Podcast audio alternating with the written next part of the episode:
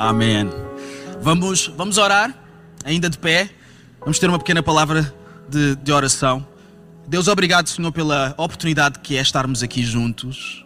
Deus, nós não queremos apenas começar este ano como mais um ano, nós queremos começar contigo. Ah, tu és aquele que nos, ah, que nos guia, que nos ajuda todos os dias de todos os anos. Tu tens o melhor preparado para nós ah, e, mesmo que este melhor ele venha com, com complexidades, desafios, coisas uh, boas, mas coisas também uh, mais complexas. Senhor, nós confiamos em Ti. E queremos declarar, Senhor, que Tu és o nosso Deus, em quem nós depositamos a nossa confiança este ano de 2023 e em todos os, os, outros anos que Tu ainda estiveres para cada um de nós, para cada uma das nossas vidas também. Nós confiamos em Ti. Deus, seja connosco agora que vamos ouvir a tua palavra. Senhor, ajuda-nos, Senhor, a termos uma postura ensinável, um, um coração aberto, uh, disponível, sensível àquilo que tu vais falar. Em nome de Jesus. Amém e amém. Amém. Podemos tomar os nossos lugares? Então, há muitas pessoas que elas, uh, durante esta, esta passagem de 31 de dezembro para o 1 de janeiro, ou este período de passagem de ano, aproveitam para fazer reflexões para fazer um balanço sobre a sua vida, quem sou eu, onde é que eu quero ir, quanto peso é que eu quero perder, eh, quanto peso é que eu quero ganhar, o que é que eu vou fazer, quais são as grandes resoluções da, da minha vida. Isso é, isso é saudável. Ah, há outras pessoas que não fazem isso. Ah, eu espero que seja igualmente saudável porque é sinal que fazem isso noutras alturas. Ah, mas Uh, mas é verdade que é sempre um momento especial em que nós, nós podemos ter esta oportunidade de pensar algumas coisas, mas não tem que ser. Há pessoas que estão exatamente iguais a, a como estavam ontem. Uh, há pessoas que uh, até estão pior. Uh, há outras que não. Felizmente, essas pessoas, nenhuma delas está aqui na, na igreja, estão noutros sítios, noutras comunidades. mas há, há, pessoas que, não, que não, não sentiram nada, não transformaram nada, porque o ano passou, é certo, começou um novo ano, mas para aquelas pessoas não começou hum, nada de novo. Não começou um ano novo. Houve apenas uma continuidade, houve uma transição das mesmas coisas que aconteciam em 2022 e no passado para 2023. Há, há uma, há uma característica, algumas características muito uh, específicas em relação aos anos na cultura judaica, na cultura dos israelitas, e que eu gostaria muito de, de explorar convosco, em que os anos, pelo menos alguns anos, quando eles passavam quando se passava de um ano para o outro, aconteciam algumas coisas que realmente tinham impacto para toda a gente, para, para todo o mundo. Não era como a nossa cultura hoje em dia, em que uh, qualquer pessoa pode passar, fazer a passagem de ano e não tem que assinalar nada, não há problema. Mas a própria Bíblia, uh, no Antigo Testamento, tinha, tinha instituído o próprio Deus uma série de consequências em alguns anos especiais, em que essa passagem ela trazia algumas coisas novas. Nós vamos ler alguns versículos, vamos andar por alguns versículos e vocês vão, vão viajar comigo. Amém? Então, Deuteronômio, capítulo 15, versículo 1, diz assim: Isto fala sobre um ano que é o ano sabático. Ao fim de cada sete anos farás remissão. Remissão significa perdão, essencialmente. Ou seja, ao fim de sete, sete anos tens que perdoar. E o versículo 2 diz: Este, pois, é o modo da, da remissão, do perdão. Todo o credor que emprestou ao seu próximo alguma coisa remeterá perdoará o que havia emprestado, não o exigirá do seu próximo ou do seu irmão, pois a remissão do Senhor é proclamada. E há algumas pessoas que estão a ler isso e estão a pensar: dava jeito nós termos uma coisa destas assim, entre nós. Ah, imaginem, o ano 2000, não tem que ser 2023, 2024, pronto. Ainda há um ano, em 2024, no dia 1 de janeiro, todos os credores deixam de poder exigir o, o cumprimento das dívidas. Era, era, era bom para alguns, não é? As pessoas que estão a sorrir, eu estou a assumir que vocês têm dívidas para, para pagar ah, e Deus vos, Deus vos abençoe nisso. Está bem? Mas acontecia isso de facto. Ou seja, havia um ano, de sete em sete anos, havia um, um ano sabático em que havia um mandamento para todos os credores para eles libertarem os seus devedores. E, e há uma. Deixem-me fazer um atalho aqui importante. Eh, hoje é o dia 1 Alguns de nós, nós passamos de ontem para hoje e não libertamos os nossos devedores. Há algumas dívidas que são complexas. Há, há algumas pessoas que nos devem coisas e elas têm que, têm que vir cá restituir. Mas há outras dívidas que não são assim tão complexas. Há, outro, há, coisas que nós estamos a carregar enquanto credores, coisas que alguém nos deve, ou que nós pelo menos achamos que alguém nos deve, e estamos a trazer isso na nossa bagagem e a transitar de ano para ano e não fazemos remissão e ficamos apenas pesados. Há alguns rancores que não têm mais fundamento. Há, há, há algumas, algumas uh, uh, coisas, relacionamentos azedos ou, ou preconceitos em relação a uma ou outra pessoa na nossa vida que já não têm mais fundamento. Há, há, há, opiniões e visões que nós temos que já não temos mais que as ter, já não, já, não, já não fazem nada na nossa vida, já não têm utilidade na nossa vida. O que é que nós temos que fazer? Nós temos que fazer remissão de algumas coisas. Há, houve coisas que aconteceram no ano passado e que nos marcaram, mas muitas das coisas que nos marcaram já nem sequer, já nem sequer são, são feridas abertas, já cicatrizaram. Nós é que vamos lá abrir de novo porque, porque estamos da dor não fazemos remissão.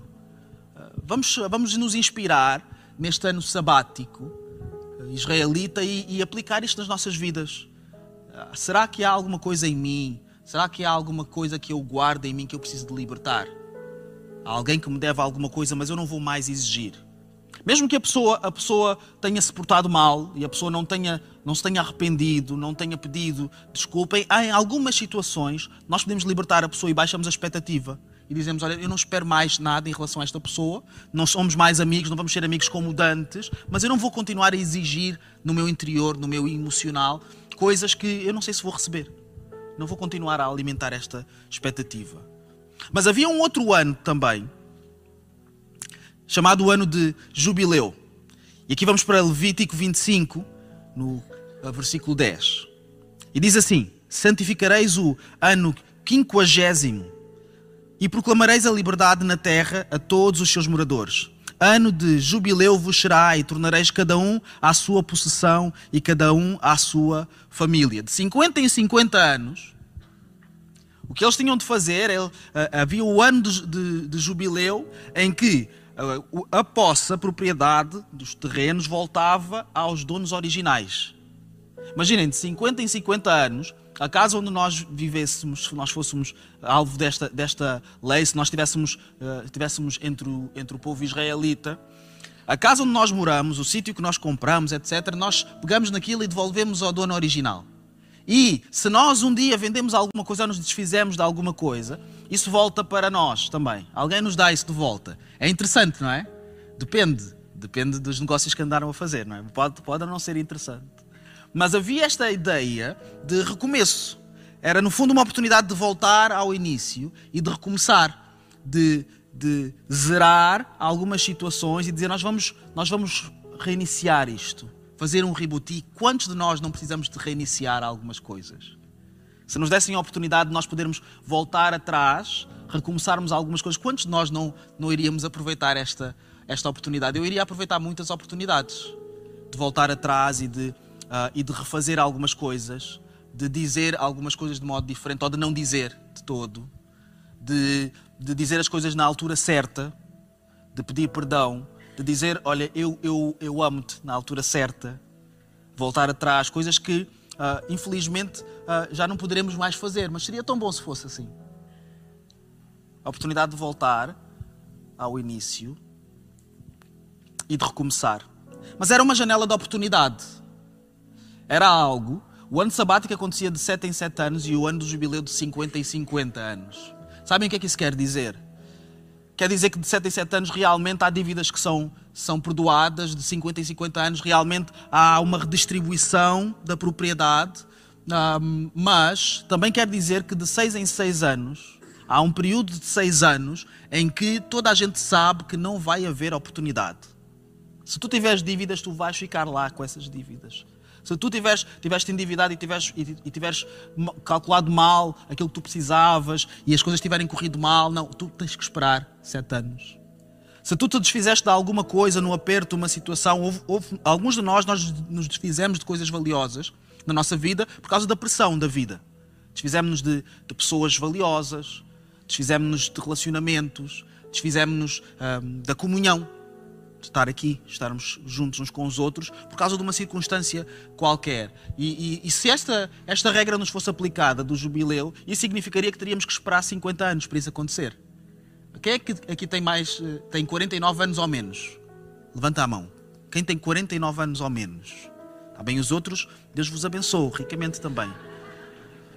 Mas se tu tens 49 anos ou menos, isso quer dizer que tu nem sequer sabes quanto tempo é que demora a esperar por um jubileu. Tu não sabes isso, eu não sei também. É muito tempo.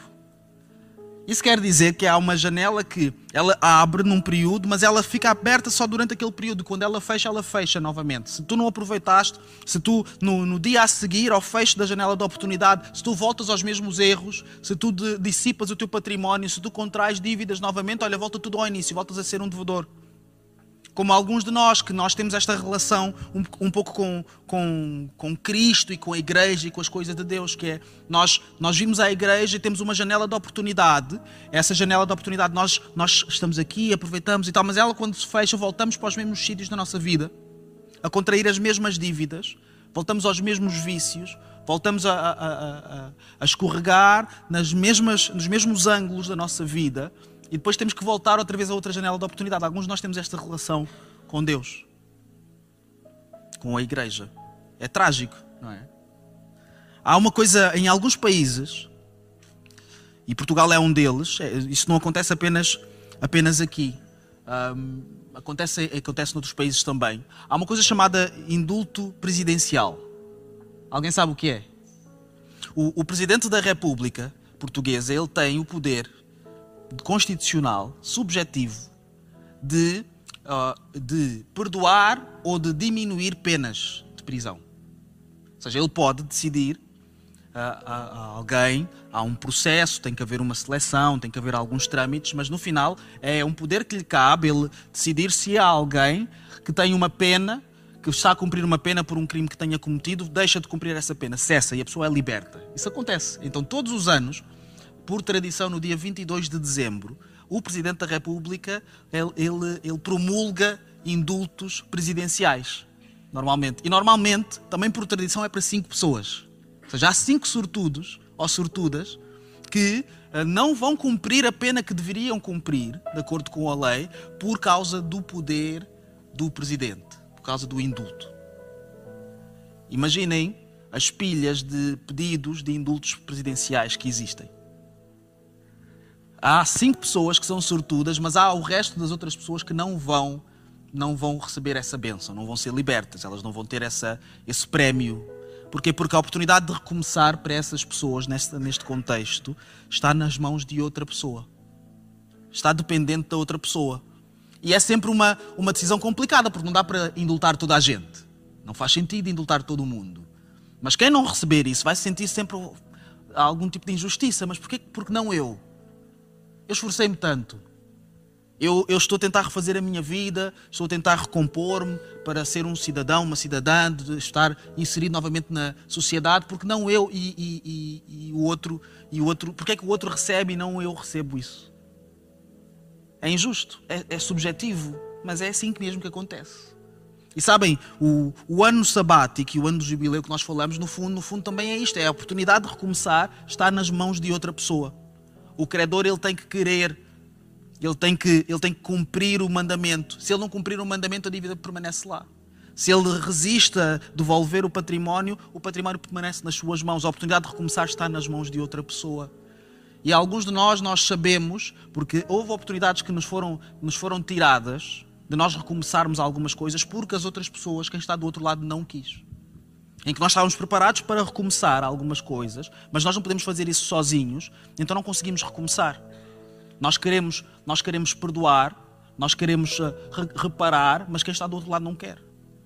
Então essa, essa pessoa, ela, ela resiste e fecha a mão e resiste a dar-nos essa oportunidade. Isso acontece. É triste, mas acontece. Agora vejam, nós vamos até Lucas, capítulo 4, versículo 16. Isto é Jesus a falar. Diz assim: E chegando a Nazaré, onde fora criado, entrou num dia de sábado, segundo o seu costume, na sinagoga e levantou-se para ler. E foi-lhe dado o livro do profeta Isaías, e quando abriu o livro, achou o lugar em que estava escrito. E ele lê a partir daqui: O Espírito do Senhor é sobre mim, pois me ungiu para evangelizar os pobres, enviou-me a curar os quebrantados do coração, a apregoar liberdade aos cativos, a dar vista aos cegos, a pôr em liberdade os oprimidos, a anunciar o ano aceitável do Senhor. O que Cristo está a ler é Isaías 61 versículos 1 até ao 3. E ele fala deste ano especial. Nós já lemos, já falamos do ano sabático, falamos do, do ano do jubileu, mas há um ano que é chamado o ano aceitável do Senhor. E o que é que é este ano aceitável do Senhor? O que é que acontece neste ano aceitável do Senhor? Aquilo que, Cristo leu, aquilo que Jesus leu. Em que os pobres, os cegos, os cativos e os oprimidos, todos, todo esse grupo de pessoas, toda essa gente, eles tornam-se aceites perante o Senhor. Eles passam a ser relevantes. Eles passam a ter uma oportunidade. Há alguma coisa boa que vai acontecer a essas pessoas. Mas nós, quando falamos essas pessoas, podemos cometer o erro de nós não nos incluirmos lá. É verdade que nós não somos todos pobres da mesma forma. Nós não temos todos o mesmo tipo de pobreza, mas todos nós temos alguma pobreza. Tu podes não ser pobre financeiramente. E graças a Deus por isso, porque não é tão agradável assim. Mas há alguma coisa que te falta para tu, te seres, para tu seres a pessoa plena que tu gostarias de ser. Há coisas que me faltam a mim para eu ser a pessoa plena que eu gostaria de ser. Há coisas que eu ainda preciso melhorar e calibrar. Há áreas da minha personalidade onde eu sou muito pobre. Há outras em que não. Mas há coisas em mim onde eu sou bastante pobre. Faltam-me coisas. E eu creio que todos nós, cada um com seu, a sua própria receita, nós temos algum tipo de pobreza em nós. O que é que te falta? Se tu pudesses, pudesses trazer até ti aquilo que te falta, o que é que seria isso? Falta-te, falta-nos domínio próprio, autocontrolo, ah, falta-nos uh, tranquilidade, nós sermos menos ansiosos, é isso que nos falta. Falta-nos nós, nós, nós sermos pessoas mais bondosas, mais amorosas. Falta-nos nós, uh, falta-nos nós sermos amados. Será que é isso que nos falta? Nós, temos, nós sentirmos que as pessoas nos consideram e nos amam. Cada, nós, cada um de nós terá a sua própria pobreza. E é verdade que uh, nem todas as pessoas são invisuais fisicamente, não, não são cegas nesse sentido.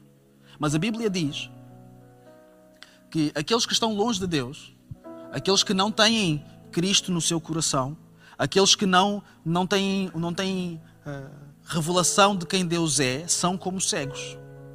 E que são como cegos a guiar outros cegos. São pessoas que podem até ver, podem até, até fisicamente ver, mas espiritualmente elas estão cegas. Sua visão, a sua perspectiva está limitada por causa disso. Nem todos nós estamos cativos em algum sítio, em algum lugar, nós não estamos todos presos. É verdade, é certo. Mas há coisas que, mesmo que nós nos possamos mover e ir para todos os países do mundo, todos os dias, elas vão conosco. É a nossa prisão ambulante. Alguns vícios são as nossas prisões ambulantes que nos seguem para onde quer que nós vamos. Algumas, algumas, alguns déficits que nós temos no nosso, no nosso interior, no nosso emocional, são as nossas prisões que nos mantêm cativos, as nossas inseguranças mantêm-nos cativos e, e, uh, e seguem-nos para onde quer que nós formos, vão connosco. Nós parecemos livres, mas estamos cativos e oprimidos por algumas coisas. Alguns nós, nós estamos oprimidos por uma ideia qualquer do que, do, do que nós devíamos ser. Estamos oprimidos por, por uma obsessão com um plano qualquer que tem que se cumprir na nossa vida que nós achamos que se nós não vivermos e não alcançarmos determinadas coisas, que nós não vamos ser pessoas a sério. Se eu não me tornar isto que eu acho que tenho que me tornar, então uh, não vale a pena, não, nem vale a pena investir em mais nada. Somos oprimidos por acharmos constantemente que temos que ser alguma coisa quando Deus não nos prometeu, não, não nos prometeu que nós devíamos ser isso. Isso oprime-nos. Porquê é que nos oprime? Porque nos impede de nós nos focarmos naquilo que nós poderíamos realmente ser. Mas Os pobres, os cegos, os cativos e os oprimidos tornam-se aceites por Deus. Versículo 20, depois de Cristo ler isto, diz assim: E cerrando o livro, tornando a dá-lo ao ministro, assentou-se. E os olhos de todos na sinagoga estavam fitos nele, assim como vocês estão a olhar para mim. Imaginem, ele lê isto, toda a gente está à espera do que vai acontecer, e vejam só: Jesus Cristo no seu melhor. Então começou a dizer-lhes: Hoje se cumpriu esta escritura em vossos ouvidos. Nós, nós lemos isto.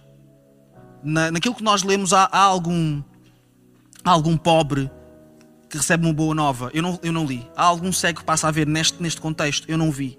Há um cativo que é liberto enquanto Jesus está a ler naquele lugar. Ou um oprimido que, que se revela e pensei, eu estava oprimido por alguma coisa em mim e agora já não estou mais. Não há nada disso a acontecer. Ainda assim, Cristo, ele diz que aquilo que ele acabou de ler se cumpriu naquele momento em que ele estava a ler. Sabem o que é que isto quer dizer? Que Jesus, ele é a própria garantia, é ele a garantia do ano aceitável do Senhor. O facto de ele ser e ele estar, o facto de ele estar entre nós, o facto de, de ele se mover entre nós é a garantia de que existe um ano aceitável do Senhor inaugurado entre nós. Nós podemos ainda não ver tudo aquilo que ele prometeu se cumprir, pode ainda não estar tudo completo, podemos ainda não ter visto todas as evidências, mas se Jesus está aqui, se Ele está conosco, então o ano aceitável do Senhor já chegou. Ele é suficiente. Jesus tem a legitimidade, Ele tem a vontade, Ele tem a capacidade para anunciar o ano aceitável do Senhor. E ele tem a legitimidade, e ele tem a capacidade e a vontade, porque a palavra diz, não somos nós que estamos a dizer, é a própria Bíblia que diz que ele disse que eu sou o caminho, a verdade e a vida. Ninguém vem ao Pai, ninguém vai ao Pai senão por mim, senão através de mim. Ele fala de si próprio e ele diz que ninguém me tira a minha vida, eu dou voluntariamente.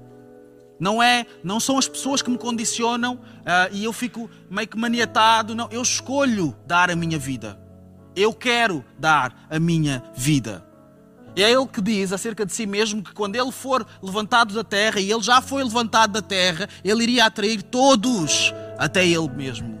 Foi ele que disse. Não somos nós que, que, que desejamos muito, foi ele próprio que disse isso. Quando eu for levantado da terra, eu atrairei todos todos até mim. É Ele que diz na cruz, no seu último suspiro, Ele diz: Está consumado.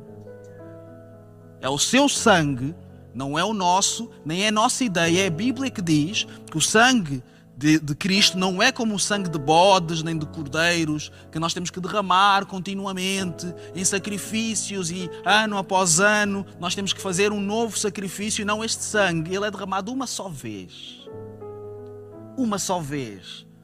E porque esse sangue é derramado uma só vez, todas as pessoas que eram inaceitáveis perante Deus têm uma janela de oportunidade para serem aceitáveis e recebidos no reino de Deus.